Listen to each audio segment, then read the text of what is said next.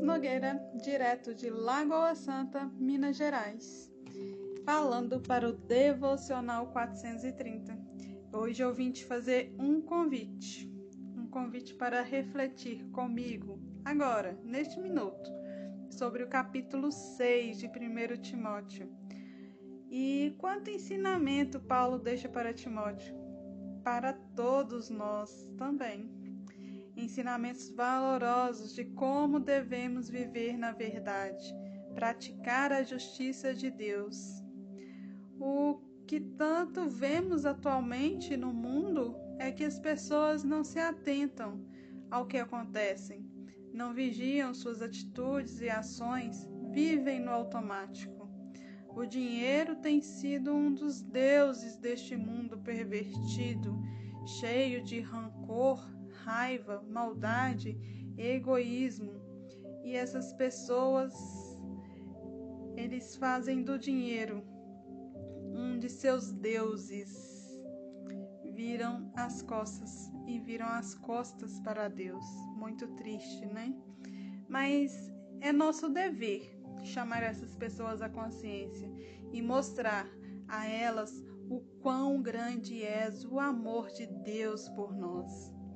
Por isso, o versículo 8 me chamou bastante atenção. Nele diz assim: Portanto, devemos sentir-nos bem satisfeitos se tivermos alimento e roupa suficiente.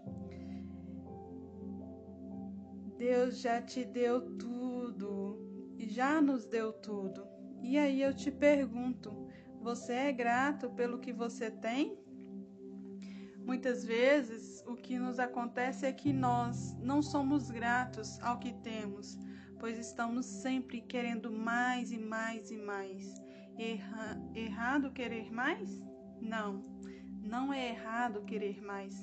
Não é errado querer ser bem-sucedido, bem-sucedida, pois Deus nos fez para vivermos em abundância em todas as áreas da nossa vida.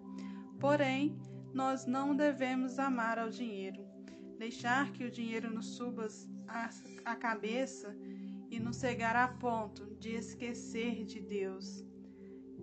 Lá em Mateus, capítulo 6, 33, nos diz: Buscai primeiro o reino de Deus e a sua justiça, que todas as coisas vos serão acrescentadas.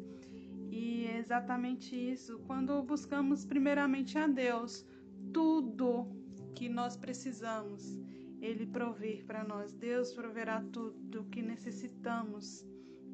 E quando somos gratos por tudo que temos e somos, nós temos tudo o que precisamos para ser feliz. Você já é feliz. A felicidade não é um estado como a alegria. Ora estar alegre, ora estar triste. A felicidade é ser. Você já é feliz, independente das adversidades da vida. Vou ficando por aqui. Que Deus lhe abençoe. Um grande beijo e até a próxima.